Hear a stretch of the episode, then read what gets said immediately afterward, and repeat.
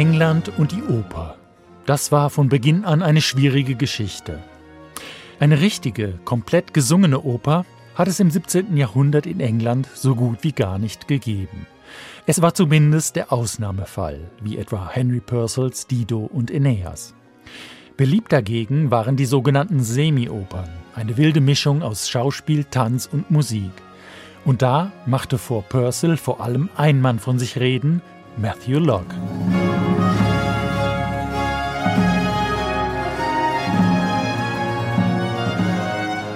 Der 1621 geborene Locke war sicherlich der bedeutendste englische Musiker seiner Generation und ab 1661 gewissermaßen der Hauskomponist des Königs. Seine Semi-Oper Psyche von 1673 erzählt die Geschichte der gleichnamigen Königstochter, die so schön ist, dass selbst der Liebesgott Cupido ihr nicht widerstehen kann. Das gefällt Cupidos eitler Mutter Venus überhaupt nicht. Und so nimmt das skurrile Drama zwischen Göttern und Menschen mit allerlei Himmel- und Höllenfahrten seinen Lauf. Am Ende muss Jupiter eingreifen und macht Psyche unsterblich. Besser so. Denn dann ist das mit dem Kind, das sie inzwischen mit Cupido hat, auch kein Problem mehr.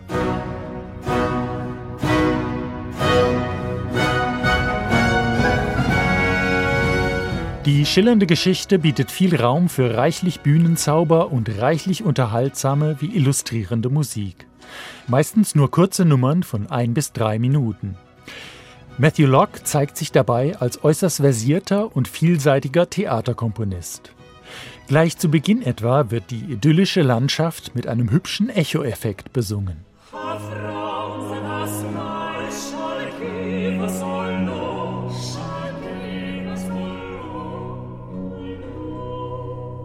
Und wer würde nicht diesen musikalischen Verlockungen erliegen, mit dem zwei Prinzen Psyche bezirzen wollen?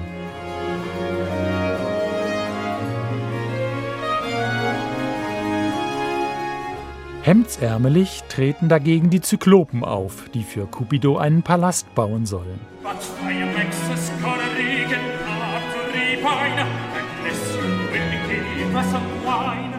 Das klingt nicht zufällig nach einem Trinklied, denn die beiden verlangen von ihrem Chef und Bauherrn, dem Feuergott Vulkanus, mehr Wein, damit die Arbeit besser von der Hand geht.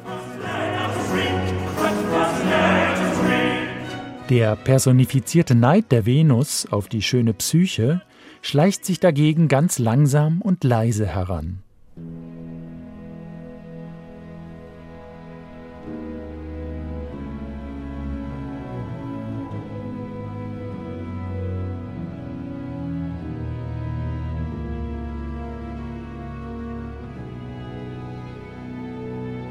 Und wenn vier verzweifelte Liebhaber, die übrigens auch sogleich Selbstmord begehen, ihr Leid klagen, nähert sich Matthew Locke fast schon der italienischen Madrigalkunst an.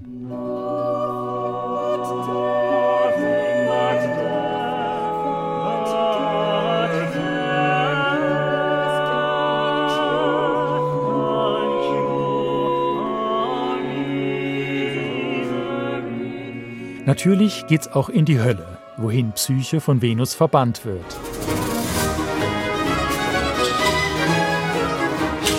Und wo die Furien hörbaren Spaß an ihrer teuflischen Arbeit haben.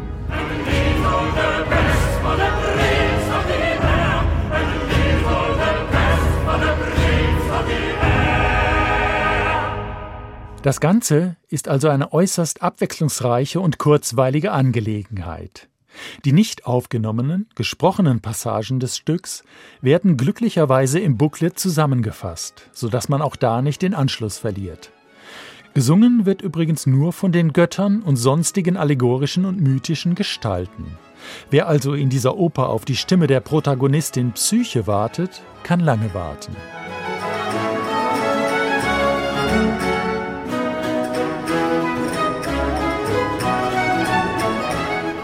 Sébastien Doucet und sein Ensemble Correspondance interpretieren die Musik farbenreich und durchsichtig. Bei den Sängerinnen und Sängern hätte man sich gelegentlich eine noch feinere Besetzung vorstellen können.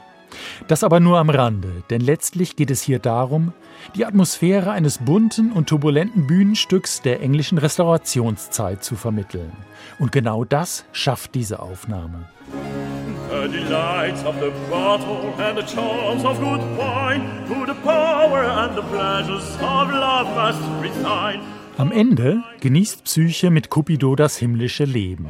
Und auch Gott Bacchus muss einsehen, dass der Wein zwar eine feine Sache ist, die Liebe aber vielleicht doch nachhaltigere Wirkungen hat. Auch wenn man dafür erst unsterblich werden muss.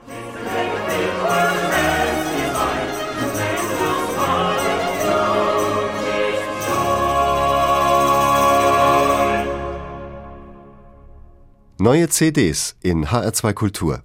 Weitere Rezensionen auf hr2.de